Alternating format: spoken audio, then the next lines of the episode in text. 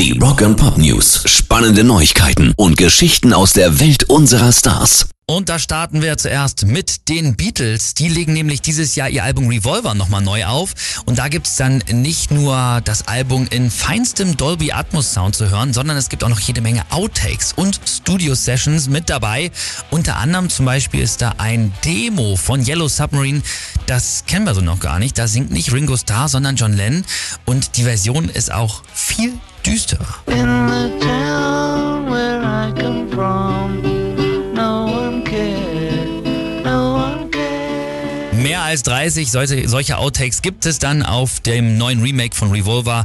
Das ist also richtig spannend. Rock and Pop News. 26 Jahre nach dem legendären Oasis-Konzert in Napworth 1996 hat Liam Gallagher dieses Jahr nochmal die riesen Konzertvenue in England schlechthin vollgemacht und hat damit auch so ein Zeichen gesetzt ne, für die Musikbranche, Konzertbranche, Livebranche. Denn immer mehr Bands kriegen ja wegen zum Beispiel der Energiekrise und Corona ihre Locations nicht mehr voll, müssen teilweise ganze Konzerte oder Touren absagen. Und Eben über dieses Riesenkonzert, über Liam, aber auch über die Fans, die da waren, gibt's jetzt bald eine Doku und die heißt Napworth 22 und den ersten Trailer hat Liam jetzt schon gepostet und der sieht richtig cool aus. After the pandemic, you know, the bills are fucking too high and there's loads of this shit, there's loads of that shit. The government's not fucking listening. Fucking let them have it, man. Today's gonna be the better day of our life.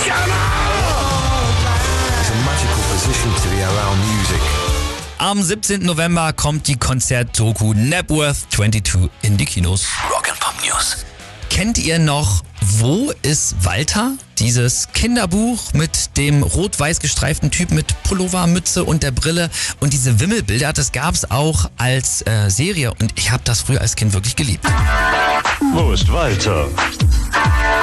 Seht ihr ihn? So, und selbst in der heutigen Zeit finden Kinder, also ja, groß und klein eigentlich diese Wimmelbilder immer noch super cool.